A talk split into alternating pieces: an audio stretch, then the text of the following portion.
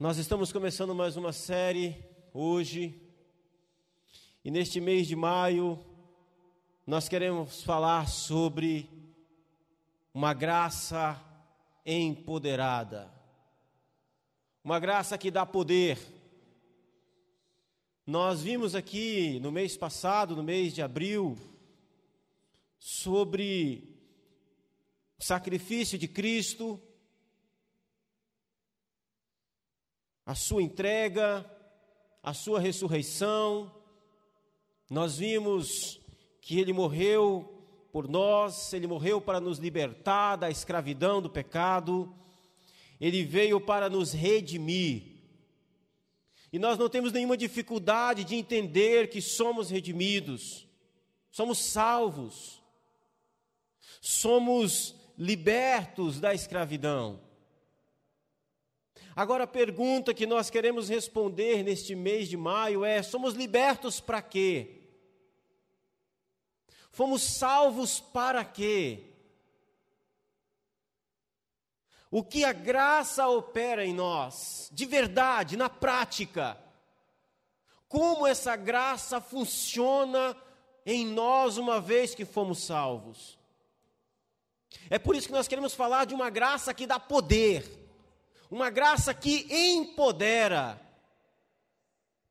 É isso que nós vamos estar tratando neste mês de maio aqui. Então, nós queremos tratar de uma graça empoderada. E me deixe explicar esse conceito de graça empoderada. Essa palavra empoderada, empoderamento, tem sido sequestrada na nossa geração e distorcida muitas vezes movimentos idealistas, ideológicos têm distorcido essa palavra.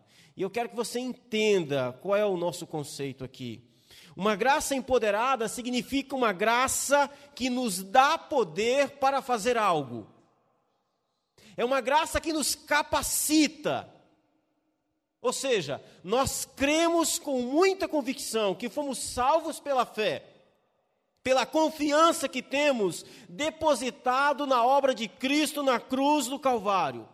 Nós cremos em Cristo, nós somos livres, nós cremos que em Cristo nós somos livres da escravidão do pecado. Ou seja, nós não somos mais obrigados a pecar.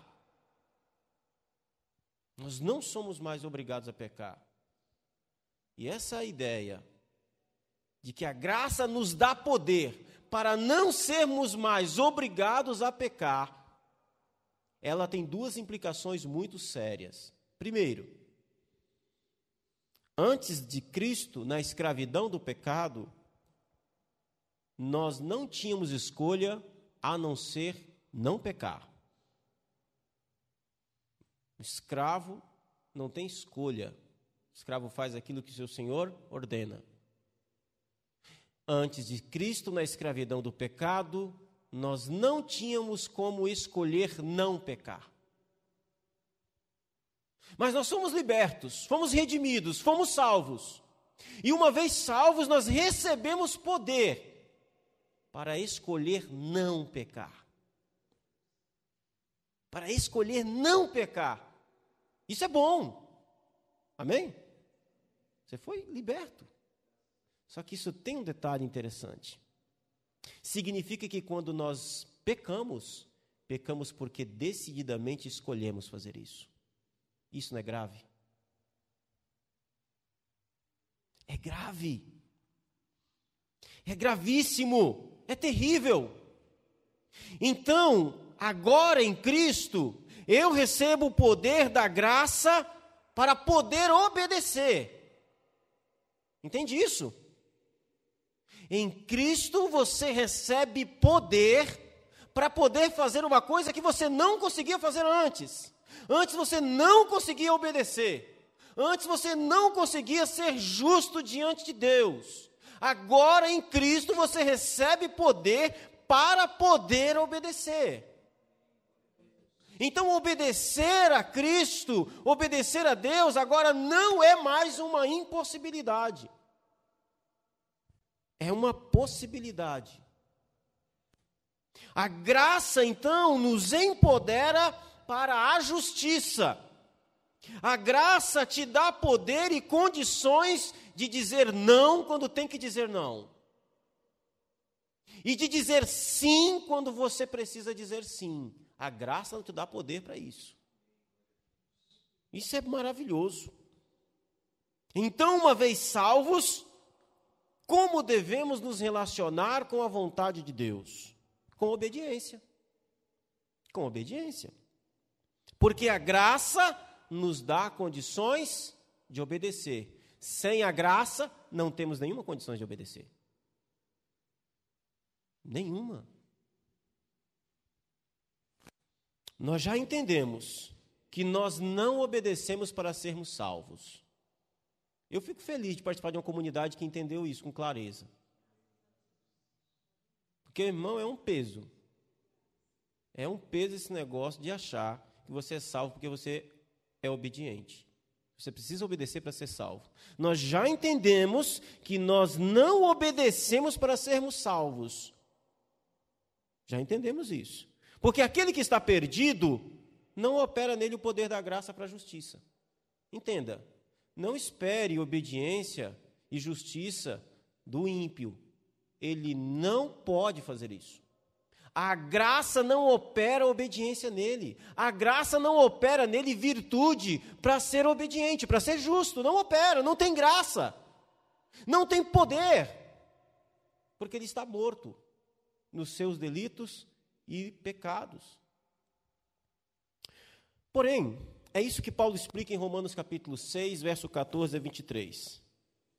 Paulo diz assim no verso 14: ele afirma: O pecado não terá domínio sobre vós, pois vocês não estão mais debaixo da lei e sim da graça. Ou seja, o pecado não pode mais dar ordens a vocês. É isso que Paulo está dizendo. Ele está escrevendo para os crentes de Roma está dizendo assim: irmãos, o pecado não terá mais domínio sobre vocês. O pecado não pode dar ordem a vocês. Vocês não precisam obedecer às ordens do pecado. Ele já explicou isso nos versos anteriores, dizendo: porque vocês já foram crucificados com Cristo.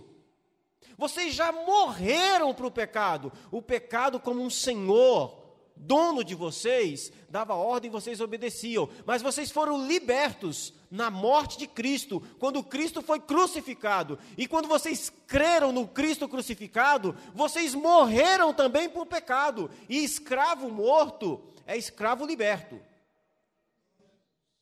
Mas vocês não apenas foram mortos, vocês foram ressuscitados juntamente com Cristo. Não mais para servir as obras do pecado, não mais para seguir as ordens deles, mas para servir a Cristo e a nova vida. E aí ele conclui dizendo: então, uma vez que as coisas são assim, o pecado não tem mais domínio sobre vocês autoridade, governo sobre vocês. Paulo está dizendo: vocês são livres. Vocês são livres.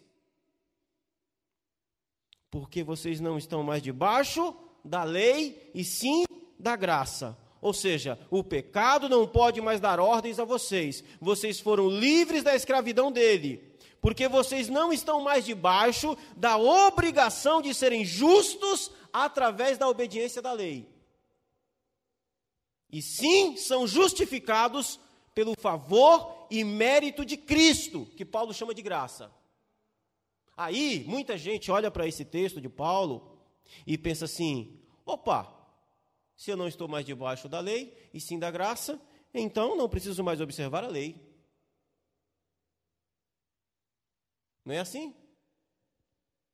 Paulo se adianta a essa questão e ele mesmo faz a pergunta no verso 15 e ele diz assim: E daí? Havemos de pecar porque não estamos mais debaixo da lei e sim da graça? Ou seja, podemos viver pecando, desobedecendo a lei, porque não somos justificados pela lei e sim pela fé em Jesus? Resposta de Paulo é um gigantesco Deus me livre que vocês entendam isso. De modo algum. Não foi isso que eu disse. Não é isso que eu estou afirmando. Verso 16 ele diz: Vocês não sabem que vocês se tornam servos de quem vocês obedecem? Ou seja, não existe a tal liberdade autônoma. E deixa eu lhe dizer aqui uma coisa. Existem três senhores da qual nós sempre estamos sujeitos a servir. Primeiro, o pecado. Segundo, Cristo. E o terceiro, você mesmo.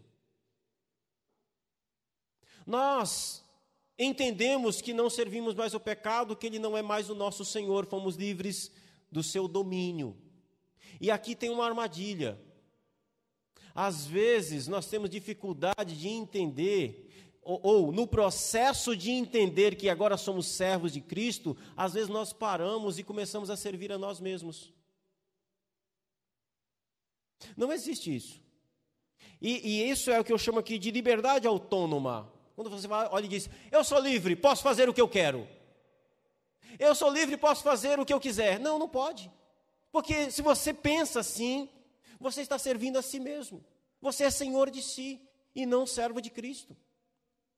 Você pode até dizer: Não, eu realmente fui livre da escravidão do pecado. Verdade.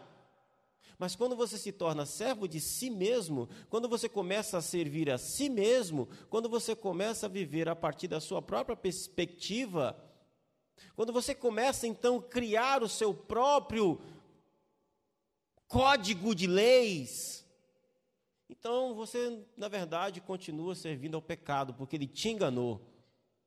Como Paulo vai dizer no capítulo 7, ele te enganou e te matou. Servir a si mesmo é continuar servindo o pecado. Então não existe essa tal liberdade autônoma, ou você serve o pecado, ou você serve a Cristo. Liberdade autônoma é servir a si mesmo e, portanto, ser escravo da sua vontade. Então Paulo afirma: ou você é escravo do pecado para a morte, ou escravo da obediência para a justiça. Você percebeu que não existe liberdade no fim? Você vai servir alguém? Sabe a tão famosa e desejada liberdade? Paulo diz então: ou você serve ao pecado e vai te pagar com morte, ou você serve a Cristo. Ou você serve, ou você é escravo da obediência para a justiça. E aqui está o ponto. Se a graça de Cristo te alcançou, ela naturalmente e poderosamente vai produzir uma vida de obediência a Deus. É por isso que é uma graça que nos dá poder. A graça opera em nós, a graça nos liberta, mas ela não quer nos deixar no deserto. Fazendo um paralelo com a libertação do povo de Israel do cativeiro do Egito. A graça nos liberta não para o deserto,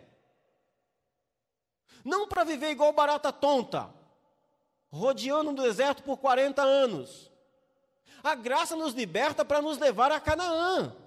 A graça nos liberta para a salvação. A graça nos liberta para servirmos ao Deus vivo. O que foi que Deus mandou Moisés dizer para Faraó? Deixa meu povo ir para prestar-me culto. Deixa meu povo ir para servir ao Senhor. A graça nos liberta para servir ao Senhor. Não existe vida espiritual em stand-by, meu irmão. Não existe isso. Então, ou somos servos, escravos do pecado para a morte, ou escravos da obediência para a justiça. E se a graça de Cristo nos alcançou, ela nos dá poder para viver uma vida para a glória de Deus, para a glória do Senhor.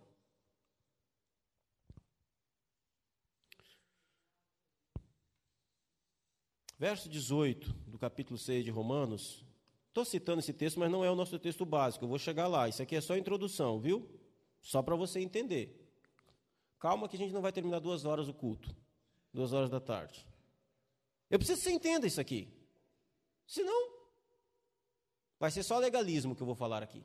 E eu não quero que você entenda que isso aqui é um legalismo. Não é. Verso 18 do capítulo 6 de Romanos, Paulo diz assim: Vocês foram libertos do pecado É uma afirmação. E foram feitos servos da justiça. Ou seja, agora vocês obedecem à justiça por causa da sua nova posição. Que posição? De servos de Cristo. Deus olha para aquele que foi salvo em Jesus e vê nele uma nova criatura, uma nova pessoa. Existe uma nova posição diante de Deus. Servos de Cristo, não mais escravos do pecado. Se você é servo de Cristo, obedecerá a sua lei, que é santa, justa e boa. Você acredita mesmo nisso, que a lei de Deus é santa, justa e boa? Que bom, porque é. Então resta uma pergunta, e aqui eu quero entrar no nosso tema de hoje. Porque nosso tema de hoje é uma graça que nos dá poder para guardar o sábado. Pastor, você vai falar sobre o sábado? Nós já somos sabatistas. É, eu sei. Mas a gente precisa falar. A gente, é muito, a gente também é salvo, não fala de salvação. Porque a gente sempre precisa voltar a esses princípios. Se você serve de Cristo, qual deve ser a sua relação com o sábado, o dia do Senhor? Para responder essa pergunta, nós precisamos perguntar para o próprio Senhor em Sua palavra. Ora, fomos feitos servos de Cristo. Amém? Servimos a Cristo, não mais ao pecado. Então, uma vez servos de Cristo, o que se espera de nós? Que nos voltemos para Ele em submissão e humildade, obediência, e dizemos para Ele: Sim, Senhor, o que o Senhor deseja. E aí eu peço a você para abrir o texto mais conhecido dos, dos Adventistas, que é Êxodo capítulo 20, verso 8 em diante. Nós vamos começar do verso 1, vamos fazer algumas citações aqui. Êxodo 20.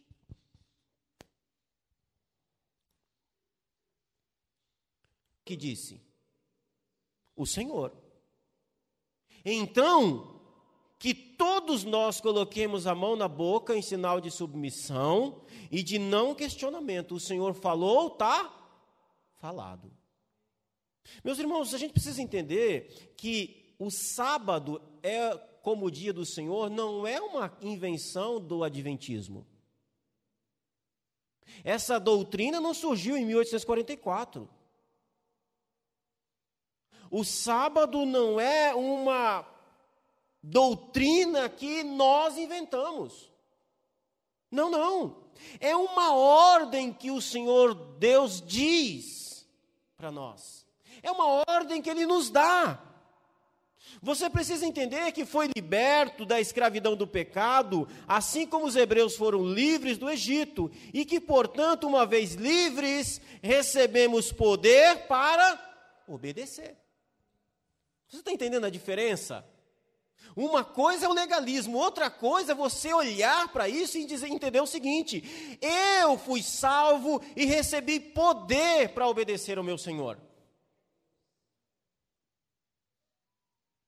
É por isso que a, a, Bíblia vai dizer, o apóstolo João vai dizer, que os mandamentos do Senhor não são pesados.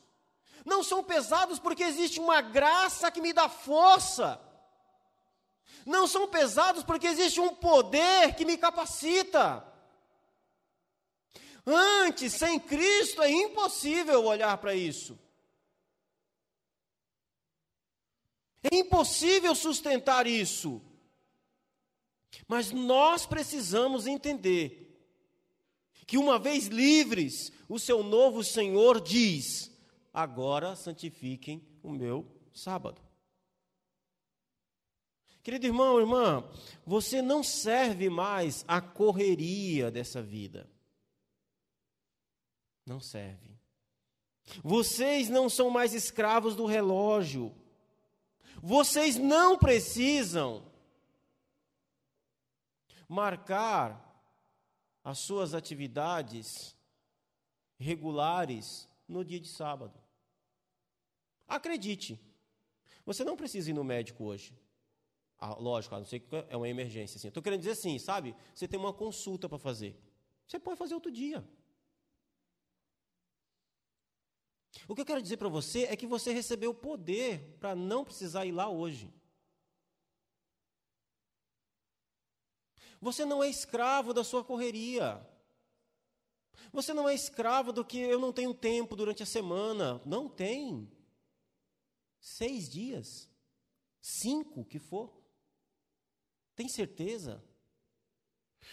Querido, acredite numa coisa: por mais que nós vivamos em um contexto urbano, onde a vida é uma correria, Deus não aceita isso como justificável. Sabe qual é o nosso grande desafio? Meu irmão, minha irmã, sabe qual é o seu grande desafio com relação a isso? É viver neste contexto de loucura, de correria, de falta de tempo e ser fiel ao seu Senhor.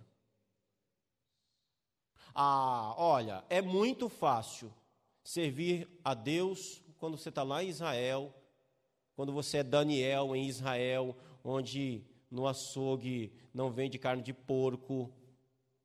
Difícil é você estar tá na corte de Nabucodonosor e manter-se fiel. Difícil é você estar na corte de Nabucodonosor e, e fazer assim: decidi no meu coração não me contaminar. Sabe o que é isso? É levar a ordem de Deus, o senhorio de Deus em alta honra, em alta estima ainda que isso custe a minha vida. Porque o cara que era responsável por aqueles jovens ficou preocupadíssimo que eles não eles se recusaram a comer daquelas iguarias do rei. Mas eles decidiram ficar firme. Decidiu Daniel em seu coração não se contaminar. Sabe o que é isso? É uma graça que dá poder. O que eu estou dizendo para você é que você e eu também recebemos poder para santificarmos esse dia para a glória de Deus, porque nós somos livres, nós somos salvos. Talvez o que a gente precise, e acredite, eu estou me incluindo aqui, viu? Eu me incluo, porque isso aqui é como a maré leva a gente junto, se a gente não perceber. Não sei se você. Eu venho de um lugar onde tem um estado tem muita praia, então tem um negócio na praia que você tem que tomar cuidado. Que é assim, você está ali e se você, você não percebe, mas a maré vai te puxando devagarzinho. Quando você olha, você está longe da praia. E aí você percebe não está dando mais pé. Tem que tomar cuidado. Viver nesse contexto urbano que nós vivemos é assim. É desafiador. É um negocinho aqui, um negocinho ali, um compromissozinho aqui, é só meia horinha. Daqui a pouco é 40 minutos do dia do Senhor. Daqui a pouco é uma hora, daqui a pouco é o meio-dia do dia do Senhor. A maré te arrastou e você nem percebeu, te levou. Então, por isso a gente precisa ficar, tomar cuidado. Então, o que, que nós precisamos de forma prática? Organizar a nossa vida melhor. E estabelecer prioridades. Aliás, Falando de prioridade, deixe-me falar também de exceção. Cuidado, não confunda exceção com regra. Exceção é exceção, regra é regra. Exceção significa algo que não é comum, que não faz parte da rotina, que não faz parte da regra. A exceção ocorre quando acontece algo fora da regra comum. É um fato inédito, que não foi feito ou conhecido antes, que foi aberta uma exceção. Portanto, não faça da exceção uma regra. Vai ter dias que você realmente vai ter que abrir exceção nesse dia para algumas coisas. E acredite, será pecado do mesmo jeito, nada é justificado. Mas você vai poder contar com a misericórdia e a graça de Cristo. Amém? A gente entendeu isso, né? Você vai poder contar com a graça e a misericórdia de Jesus. Não faça, todavia, não faça dessa exceção uma regra. Não considere comum. Não considere isso uma regra, não faça disso uma regra. Muito bem. Nós vimos que quem falou foi o próprio Senhor. Agora, o que ele falou?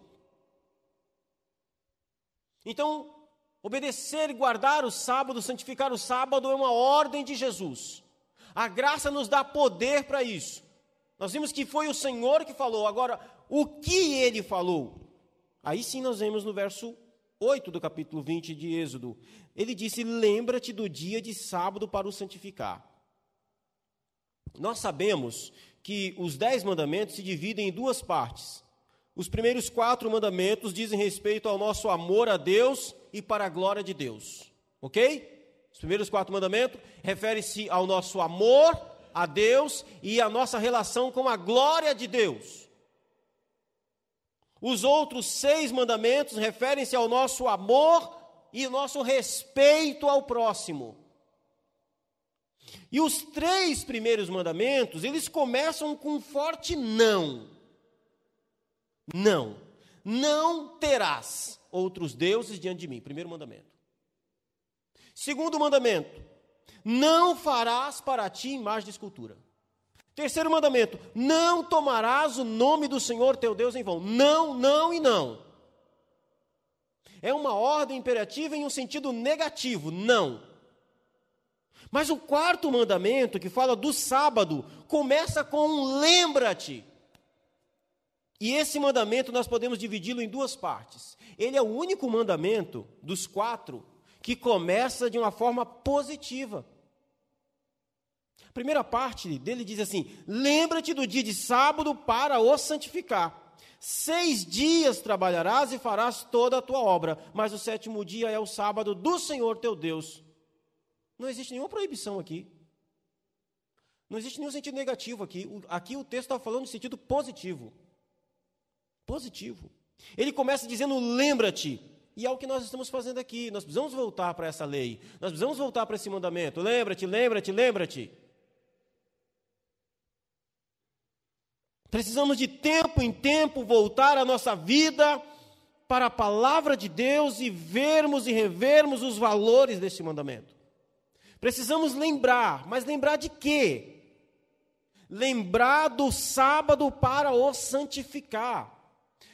Eu, eu prefiro a palavra santificar do que guardar. Eu acho que nós usamos a expressão guardar o sábado, e não é errado, não é pecado, é bíblica, inclusive. A Bíblia vai falar sobre guardar o sábado, mas eu acho que a expressão santificar é mais completa.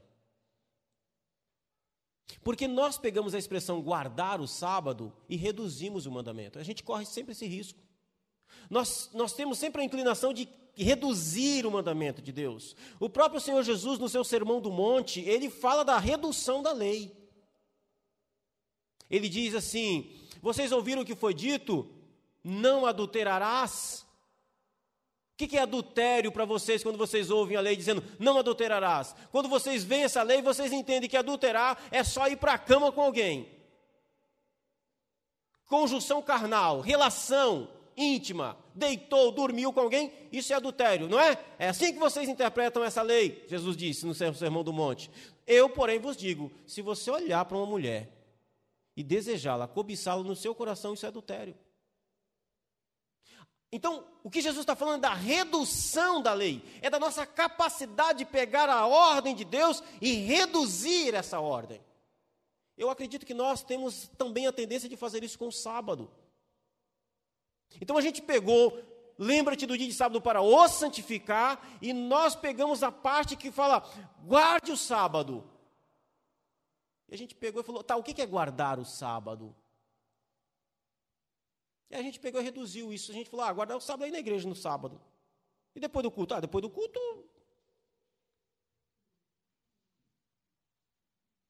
Entendeu o que é reduzir? Agora, quando você fala de santificar, o que é santificar? Santificar é considere santo, considere separado. E quando é separado, é tudo. Não é uma parte. Então, guardar o sábado foi reduzido para, um, sei lá, uma espécie de. É, eu guardo o sábado. Assim, até a segunda página. Não, não, não. Porque a gente reduziu. A gente reduziu. Mas, a, mas nós não podemos fazer isso. Nós não podemos fazer isso. Nós precisamos entender que santificar o sábado é tê-lo separado para o Senhor. E como é que nós santificamos o sábado? Eu acho isso muito interessante, porque o texto diz assim: seis dias vocês trabalham. A gente começa santificando o sábado amanhã, irmãos. Sabe quando que a gente começa a santificar o sábado, sábado que vem? Amanhã. Na segunda, na terça, na quarta, na quinta e na sexta. O que, que isso significa? Ele está falando, olha, seis dias da semana Fazem tudo o que vocês quiserem fazer. Ou seja, se organizem. Você é livre. Você tem salão para ir? Você tem de domingo a sexta para fazer isso. Para que você não precise ir no sábado. É assim que a gente santifica o sábado.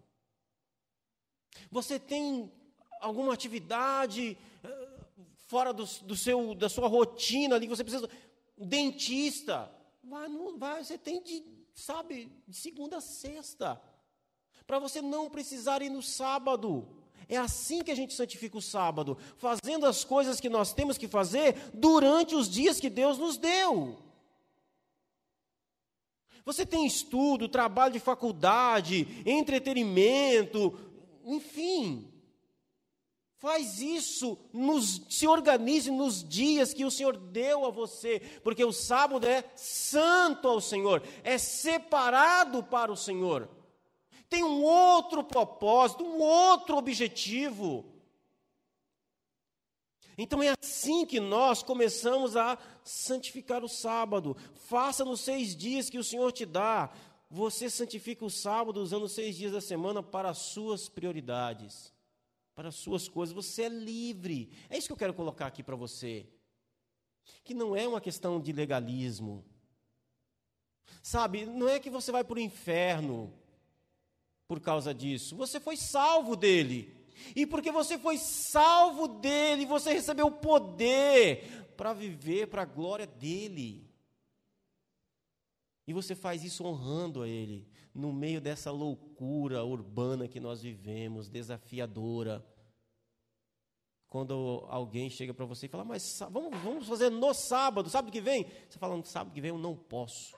Por quê? Porque você vai para a igreja? Não. Não é porque eu vou para a igreja. É porque sábado que vem não é meu. Eu não posso agendar nada na minha agenda aquilo que não, não é da parte do Senhor. Não me pertence. Eu não posso usurpar isso. É a agenda dele. E o texto diz: Mas o sétimo dia é o sábado do Senhor teu Deus, não pertence a você, não é seu, você não faz o que você quer e o que bem entende nesse dia. É isso, meu irmão. Você pode achar isso aqui demais, não sei. Aí é com você e Jesus. O Senhor que você diz que ama e que te salvou, e ele fez isso mesmo. É isso. Não são seus interesses, são os interesses do seu Senhor. A graça te dá poder para santificar esse dia ao Senhor. Não se trata de ser um peso, mas de receber poder para santificar um dia ao seu Deus. O homem sem Cristo não consegue separar o sábado para santificá-lo ao Senhor. Consegue? O homem sem Cristo não consegue. Não consegue separar, mas o salvo recebe poder para isso. Eu quero que você saiba que existe um poder da graça de Deus que te dá condições para santificar o sábado ao Senhor. Se o trabalho te dá poder para levantar na segunda-feira, para ir à luta, a graça é muito mais poderosa para fazer você santificar o dia do Senhor. A graça te dá poder para você levantar e estar aqui conosco no momento de comunhão, na hora do café. Eu fico muito feliz. Eu vejo, hoje eu cheguei um pouco atrasado, né? Eu falo que chego atrasado porque eu sempre chego bem antes, né? Mas eu fico muito feliz quando eu vejo os irmãos aqui. Irmão, se eu, homem carnal, caído, quando eu chego aqui na igreja, vejo os irmãos ali conversando, tomando café em comunhão, o que, que você acha que Jesus vê, sente?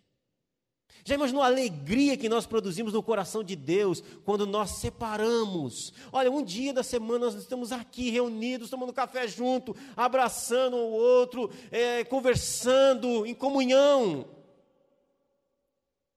Isso é para a glória dele. Isso é para o louvor dele. A graça nos dá poder para isso. A graça nos dá poder para dedicar nesse dia o estudo da palavra de Deus, ao invés dos nossos estudos. A graça nos dá poder para poder descansar nesse dia. Eu acho isso aqui extraordinário. Às vezes, ontem eu estava conversando com a Maria, uma pastor, nossa, que semana trabalhosa. Graças a Deus chegou o dia do descanso. Graças a Deus, meu irmão. É, parece absurdo dizer isso, mas a graça te dá poder para você descansar um dia da semana. Descansar mesmo, sabe o que é descansar? Deitar e dormir. Recarregar as baterias. É por isso que assim, a gente não tem aqui o costume de ser uma igreja ativista. Ficar entulhando você de atividade aqui, vem para vem a escola nove e meia da manhã, sai daqui, é, acaba o culto duas horas da tarde, dá um intervalozinho, aí tem isso, tem aquilo, tem aquilo outro, tem culto à noite. Meu Deus, isso, é um, isso não é um, isso é ativismo, ativismo. Não é o propósito do sábado. Mas a graça nos dá poder para descansar. Então vem os não do mandamento. Vimos a parte positiva, vem os não. Ele vai dizer assim: não farás nenhum trabalho, nenhum, nenhum. Nada daquilo que é comum nesse dia. Nem você, nem seu filho, nem a sua filha, nem seu servo, nem a sua serva, nem o teu animal, nem o forasteiro das tuas portas para dentro. Ah, pastor, chegou gente lá em casa. É, então hoje é sábado, né? Eu vou ter que ir o forasteiro. Ô, irmão, a visita entende que você está na casa dela, que, que ela está na sua casa. A visita sabe que você é adventista, meu Deus do céu. A visita sabe que você guarda o sábado, é seu parente, ele sabe. É, lá na casa do fulano, tem uns que nem decidem ir no sábado, porque sabe, ah, fulano, é, no sábado não faz nada. O sábado tem outras atividades, eu não vou lá hoje. Não é assim? Não é assim? Então por que, que a gente faz, a, a gente abre mão? Não, não. Por que, que a gente não faz o contrário? Coloca a visita na nossa, na nossa agenda do sábado. Ó, você vai lá para casa? Vou. Então, sábado que eu vou para a igreja, né? E está lá em casa, vai para a igreja comigo. Ah, não quero ir na igreja, então não vai, vai outro dia. Vai. Como assim? A gente quer fazer sala para as pessoas, honrar as pessoas. É bom honrar as pessoas, mas a gente precisa entender que honra, em primeiro lugar, vem o nosso Senhor, a fé que nós professamos. E será uma bênção ele vir. Ele vai ser abençoado. Né? Ele vai ser abençoado. Vai ser maravilhoso. Talvez Deus quer usar você nesse sentido para que ele entenda que ele precisa tirar um dia. Que ele está trabalhando demais. Que a vida dele é uma loucura. É isso. Não farás. Sabe? E eu quero terminar aqui com os benefícios da graça que, que, que para quem santifica o sábado. Benefícios da graça para quem santifica o sábado. Ele diz: Porque em seis dias fez o Senhor os céus e a terra, o mar e tudo que neles há, mas o sétimo dia descansou. A graça que te alcançou te dá poder para descansar. Como eu disse aqui, Deus sabe como você chega na sexta-feira, cansado, exausto, sobrecarregado. Deus sabe. Ele conhece seu cansaço, sua luta, o seu fardo a sua exaustão.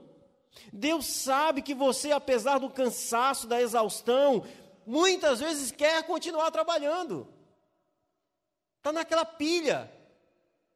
Preciso resolver isso, eu tenho que entregar, é meta, é, é, é tal, a empresa precisa ir, eu preciso, eu preciso pagar o aluguel daqui do, do meu ponto, eu preciso trabalhar mais eu preciso ir. Deus sabe que você está cansado e você, se deixar, você vai. Mas Ele te oferece uma graça que é poderosa para te fazer descansar. Sabe? Para fazer você parar. Porque você vai morrer desse jeito. Entra nessa loucura, desse ritmo, desse mundo doido e você morre. Você vai ter um infarto as preocupações e ansiedades dessa vida, os cuidados dessa vida vão matar você. E Deus não quer que você morra, quer que você tenha vida com qualidade. Aliás, para que ganhar tanto dinheiro se você não tem a alegria de desfrutar dele? É igual gente que não tira férias. Eu amo tirar férias, estou contando dias para mim, falta menos de dois meses. Ah, eu gosto mesmo. De sair com a minha família, desfrutar. Meu irmão, essa vida é uma só. É uma loucura. Mas Deus nos dá uma pausa uma vez por semana. Uma vez por semana. A gente tem essa alegria de descansar. Descanse seu corpo, descanse sua mente, seu coração, descanse sua alma. Ele te dá poder para descansar. Você não é mais escravo do trabalho. Por isso, prove isso parando um dia, o dia do Senhor. O texto continua dizendo: Por isso o Senhor abençoou o dia de sábado. Todos os dias da semana, Deus derrama bênção sobre a sua vida. Amém? Todos os dias da semana, Deus está derramando bênção sobre as nossas vidas. Mas o sábado é o único dia em que Deus abençoou. É diferente. Deus derrama a bênção sobre a sua vida todo dia. Mas o sábado é o único dia que Deus abençoou. Ele abençoou o dia. A palavra abençoou aqui tem a ideia de inclinar-se com favor. Parece que nesse dia Deus se volta para confirmar as bênçãos que ele derramou sobre os outros dias. Entende isso? Todos os outros dias da semana ele te abençoa, mas no sábado, quando, diz, quando o texto diz que o Senhor abençoou o dia de sábado, é a ideia de que parece que Deus se inclina nesse dia. E para confirmar todas aquelas bênçãos que ele te deu durante os seis dias. Quem nunca aqui teve aquela experiência do sábado, né? Eu tive uma, uma que me marcou muito. Teve uma época da minha vida, eu era recém-casado e estava desempregado. E aí, meus irmãos, eu tinha um colega de infância que trabalhava numa empresa, uma multinacional, e essa empresa prestava serviço para, para a Petrobras. Ela produzia tubos, conexões para extração de petróleo. E uma empresa da França. E esse meu colega trabalhava lá e ele disse assim: Kennedy, você está parado? Eu falei: Estou. Ele falou: Olha, tem, tem vaga lá na, na empresa que eu trabalho. Você tem curso técnico? Teve uma época que tinha uma febre de técnico em, em petróleo, alguma coisa assim, eu não lembro direito o curso, mas foi uma febre. Todo mundo fazia, todo mundo queria entrar, era uma oportunidade excelente. Eu falei, não, não tem o curso. Ele falou, não, não tem problema, você entra e você vai estudando, vai fazendo o curso.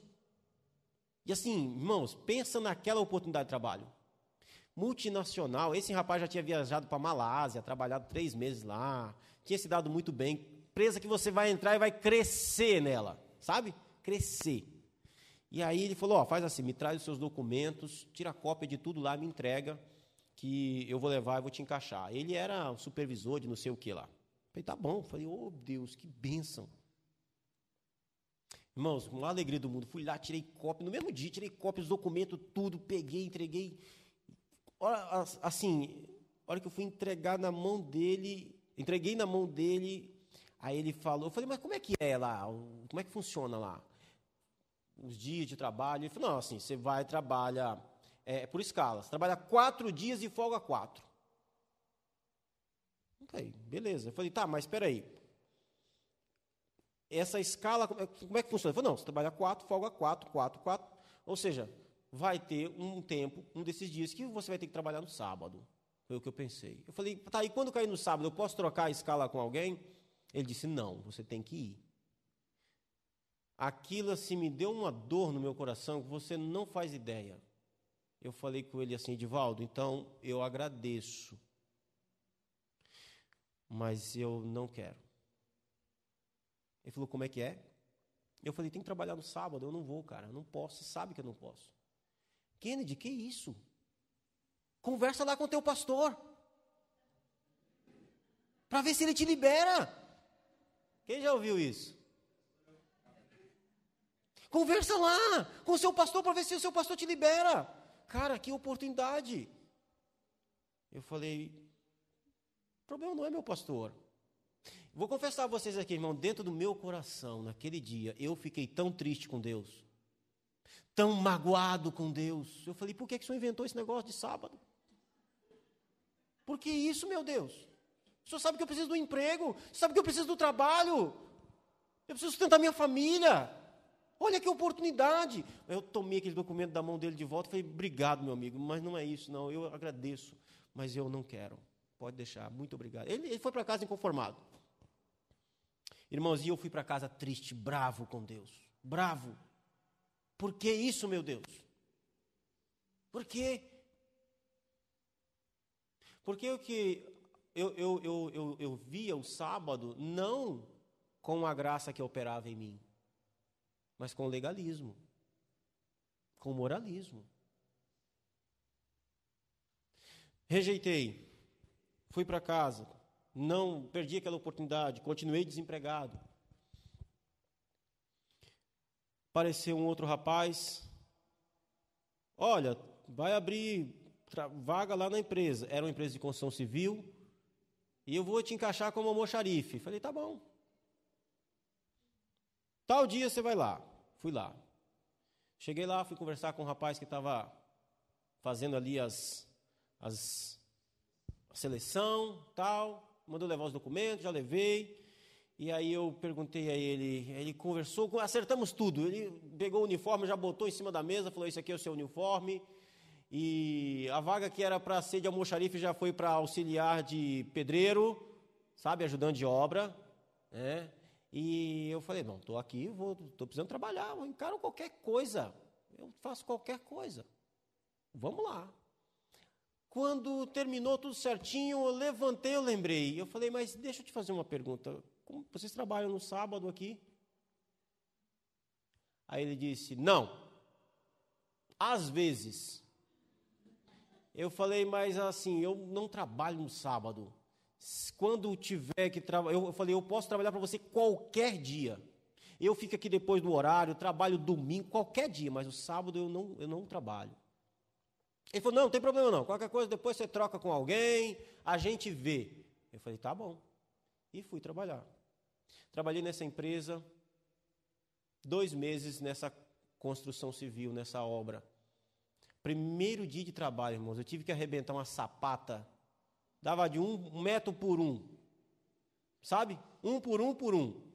Na marreta e no ponteiro. Eu ia para casa, eu botava a mão no, no ônibus assim, ó, a mão não queria abrir depois.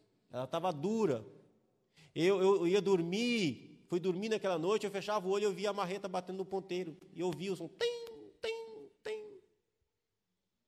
Trabalhei dois meses naquela obra. Depois, esse mesmo rapaz que me selecionou era o supervisor geral da empresa, me levou para trabalhar no almoxarifado, perto do escritório. Resultado: pela graça de Deus, cresci nessa empresa a ponto de eu não ter onde crescer mais. Eu saí dessa empresa para vir para o ministério. Eu fui o funcionário que mais cresceu naquela empresa.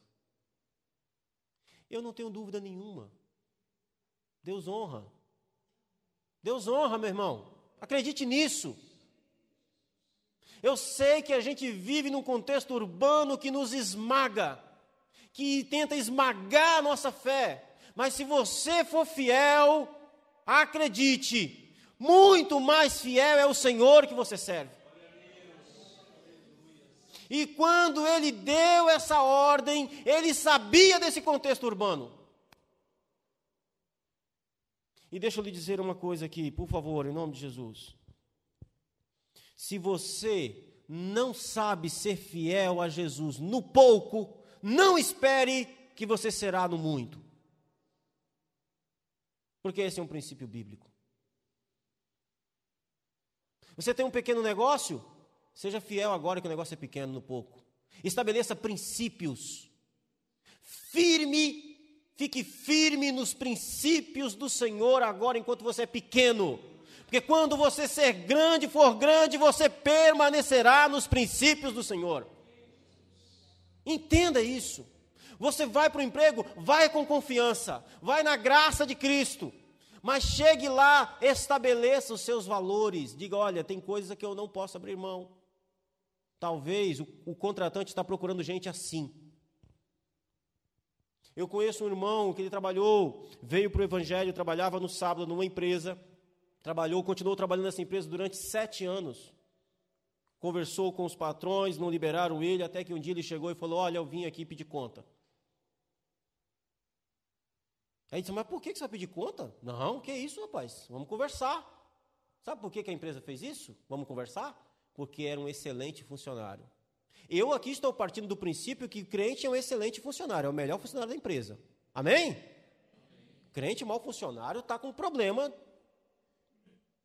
grave. O apóstolo Pedro diz que nós devemos ser os melhores trabalhadores. Que nós devemos trabalhar na ausência do nosso chefe como se ele estivesse presente, porque nós não trabalhamos para o nosso patrão, nós trabalhamos para o Senhor Jesus. E se eu parto do princípio que você é um cristão, servo de Cristo, você é um excelente funcionário. E esse irmão chegou, e esse, e esse patrão desse irmão chegou e disse: Não, peraí, vamos conversar. O que está acontecendo? Ele disse: Não, eu já falei para vocês que eu, eu preciso do sábado e vocês não abrem mão. E ele trabalhava só até meio-dia naquela empresa. Ele disse: Então, eu não, não vou aqui forçar vocês, mas também não sou obrigado a trabalhar aqui. Eu quero que, eu quero, quero que vocês me mandem embora, porque não dá mais, eu não vou vir mais trabalhar no sábado.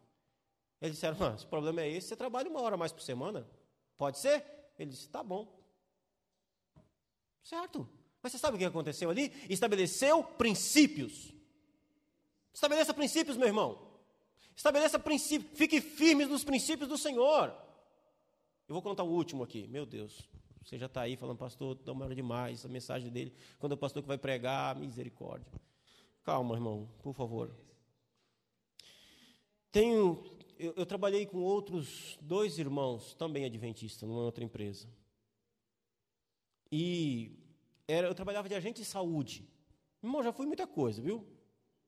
Pedreiro, ajudante de pedreiro, agente de saúde. Trabalho, né? Trabalho digno, obviamente.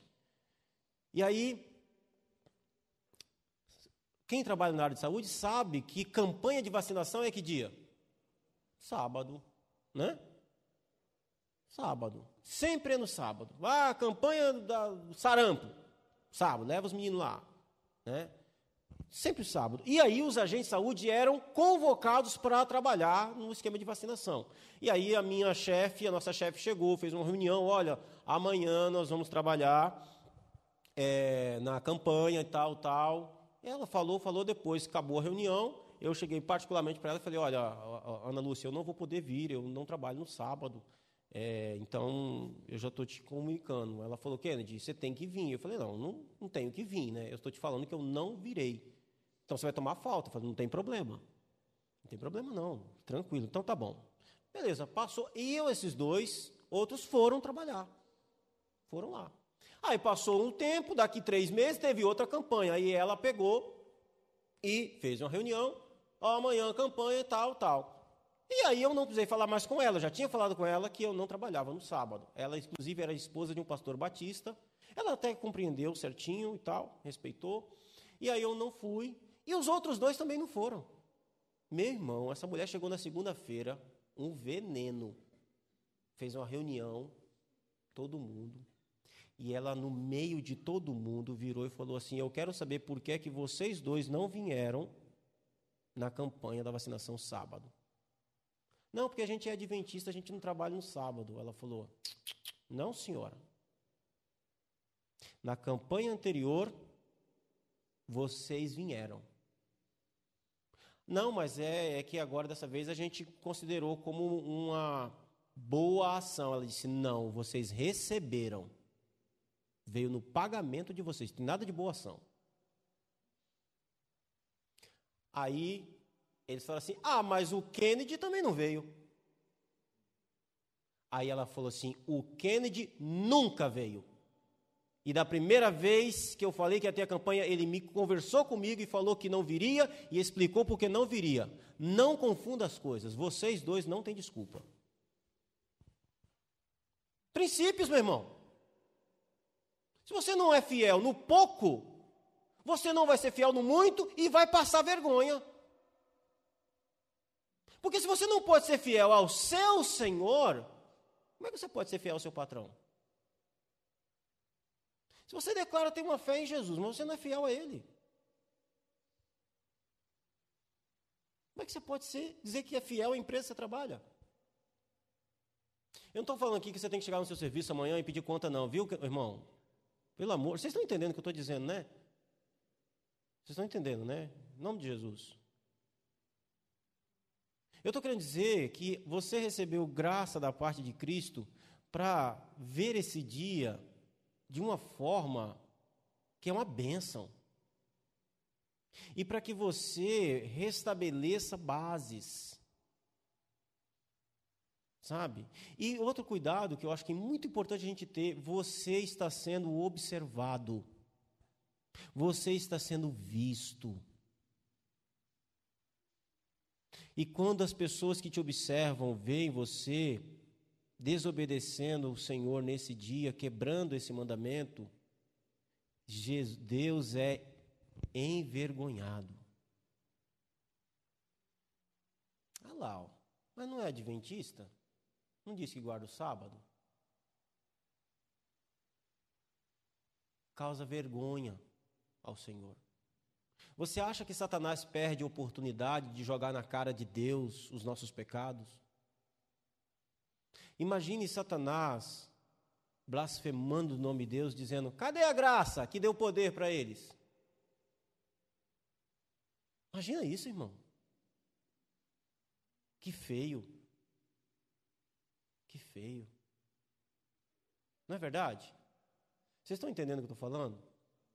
Aqui, irmão, não quero que ninguém fique chateado com o pastor. E se ficar, eu só lamento. Sinceramente, não quero. Ah, pastor, você está pegando no meu pé. Tô. Tô. Senão, não, pode, senão não precisa de pastor. Pode, eu posso ir embora, vocês ficam aqui, né? É minha função. É minha função olhar para mim. É minha função olhar para minha casa e começar a falar para aqueles meninos, ó, desliga isso aí. Hoje é dia do Senhor. Hoje não é dia disso. Eu cresci assim.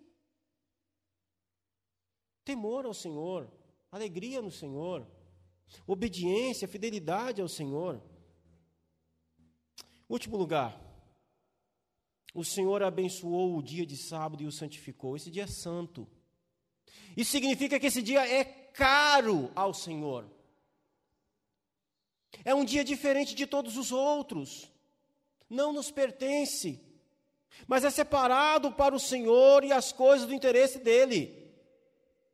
A graça que nos alcançou nos dá poder para santificá-lo. E eu quero terminar aqui com um exemplo ruim meu. Eu falei só do exemplo bom, né? Como se eu fosse perfeito. Não sou. Não sou. Nessa mesma empresa que Deus me deu a graça de crescer nela, um dia nós fomos trabalhar, tinha uma obra, e a gente trabalhava de sete da manhã às dez da noite.